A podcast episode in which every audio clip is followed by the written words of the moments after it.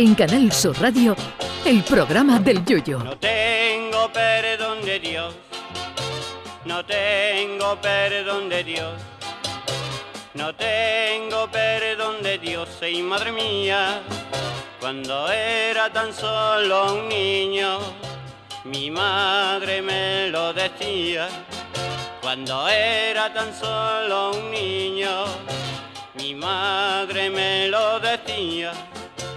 No tengo perdón de Dios, no tengo perdón de Dios, no tengo perdón de Dios. Perdóneme usted, madre mía.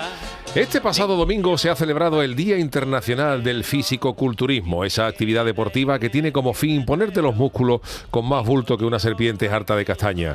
A mí no es una actividad que me guste especialmente porque el culturismo se basa principalmente en levantamientos y a mí todo lo que sea levantarse ya saben ustedes. Si a mí me da pereza hasta levantar la persiana, imagínense ya unas pesas. El culturista tiene como meta aumentar la masa muscular y a mí la única masa que me interesa que aumente es la masa de las croquetas o la de los Ah. churros. Ah. Porque el problema del culturismo no es llegar a tener un cuerpo hipermusculado y definido a base de dieta y ejercicio, y ejercicio físico en el gimnasio y cuando se consigue ya está.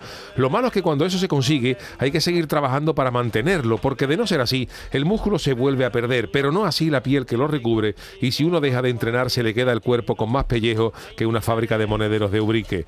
Y aparte de eso, la edad también hace mella en los culturistas. Si no, fíjense ustedes en Arnold Schwarzenegger, que estaban en Conan el bárbaro para y ahora está más arrugado que la frente de un miope.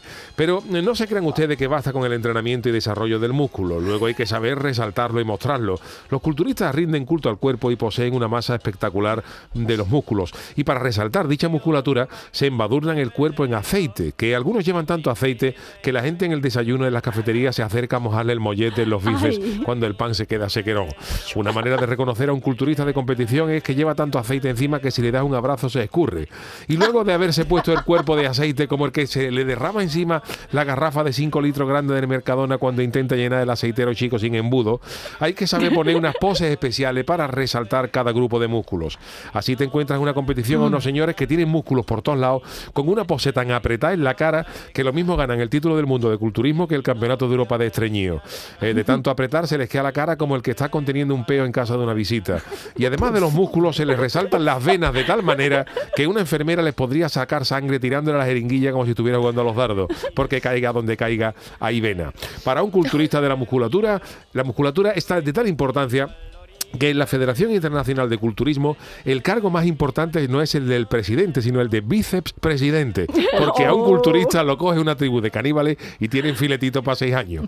Pero a pesar de que uno no comparta esa afición por el gimnasio como los culturistas y ese culto al cuerpo, les quiero dedicar el programa de hoy a todos ellos y ellas, porque también a ellos valoro mucho más el comerme una pringada supone que un batido de proteínas. Y sin el culturismo el cine no sería igual, porque no es lo mismo mm, cambiar a Arnold Schwarzenegger haciendo de Conan el Bárbaro que darle ese papel a Fernando Esteso. Así que va por ustedes, señoras y señoras, que también hay señoras con más músculo que yo. Qué dolor de mío, ¿eh?